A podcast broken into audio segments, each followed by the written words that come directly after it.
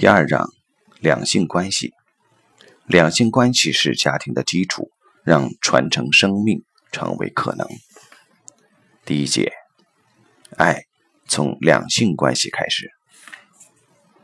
家庭系统排列所说的爱，专指人间最具体、最淳朴、最实在的可以传承生命的亲人之间的爱，是大多数人都要经历的亲子之爱、两性之爱。两性关系是家庭的基础，让传承生命成为可能。两性关系先于亲子关系，没有两性关系，亲子关系就无从谈起。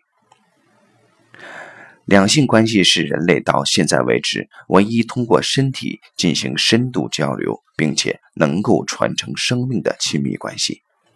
让你想死、爱死、快乐死、幸福死的人，就是身边的他。让你气死、痛死、纠结死、伤心死、恨死，甚至病死的，也可能同样是这个人。一个人成年后的幸福快乐离不开两性关系。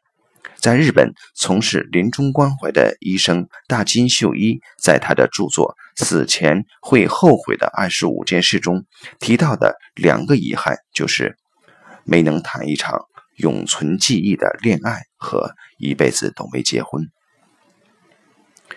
两性关系也是家庭关系中唯一的平等对称的关系。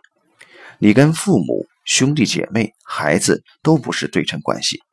父母对子女最根本的付出，给予了孩子的生命，是子女永远换不了的。孩子不可能把自己的父母生出来。兄弟姐妹总有先后次序，有人领队，有人跟从。所以，孩子学习平等对待其他人，第一个学习对象就是父母。父母两个完全不同的人，不论从身体、情绪、思想、性格、习惯都不一样的人是如何相处的，是孩子学习处理两性关系最重要的模仿对象。两性关系也是家庭关系中唯一可以选择的关系。我们选择不了父母。选择不了兄弟姐妹，也选择不了孩子，但你能选择你爱的人、结婚的对象。结婚了，也可以选择离婚。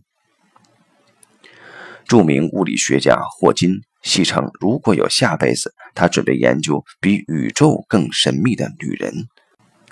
孔子也有言：“为女子及小人难养也。”足见两性关系的复杂。这一话题非常值得。探讨研究。